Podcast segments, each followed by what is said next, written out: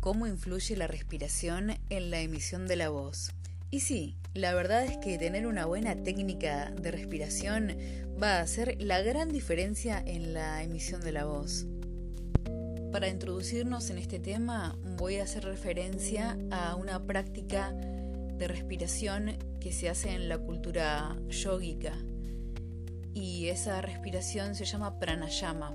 En esencia pranayama significa energía, pero pasando al plano de la práctica significa el buen manejo del aire. Y el buen manejo del aire requiere entonces el uso de los tres tipos de respiración. La respiración abdominal, la respiración torácica y la respiración clavicular.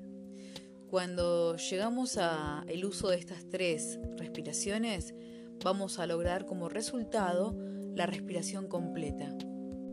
Entonces, esta respiración completa es la que nos va a favorecer a nuestra emisión vocal. ¿Por qué? Porque nos va a poner en contacto directo con nuestra fuerza abdominal, que viene, que radica en nuestro músculo diafragmático. El diafragma es ese músculo transversal que separa los órganos respiratorios, los pulmones, de los órganos de la digestión, los intestinos.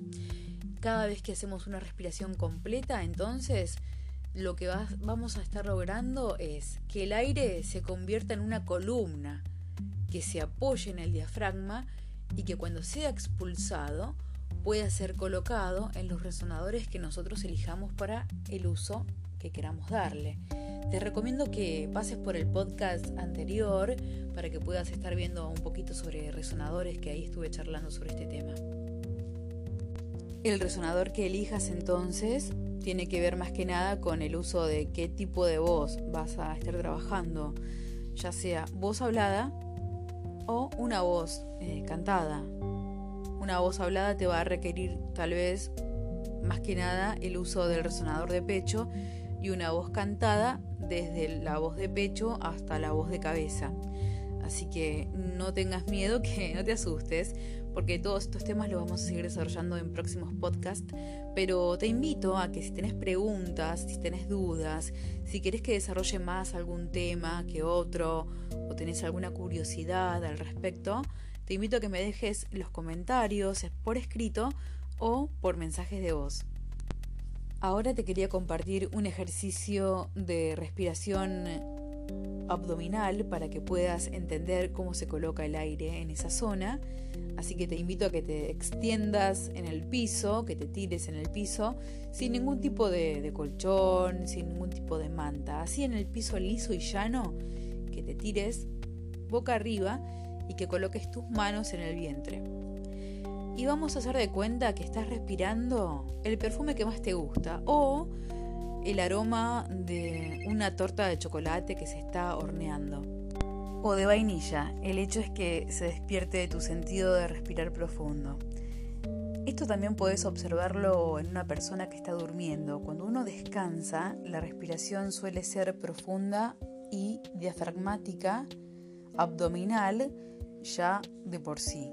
Así que puedes observar. O también cómo respiran los bebés. Los bebés respiran muy bien desde su zona abdominal. Un ejercicio ahora de respiración torácica.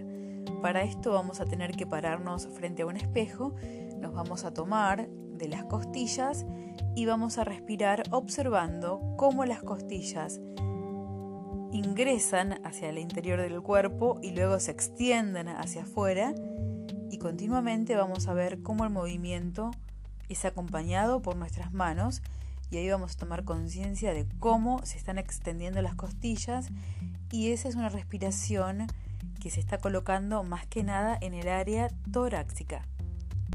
Y por último, la respiración clavicular.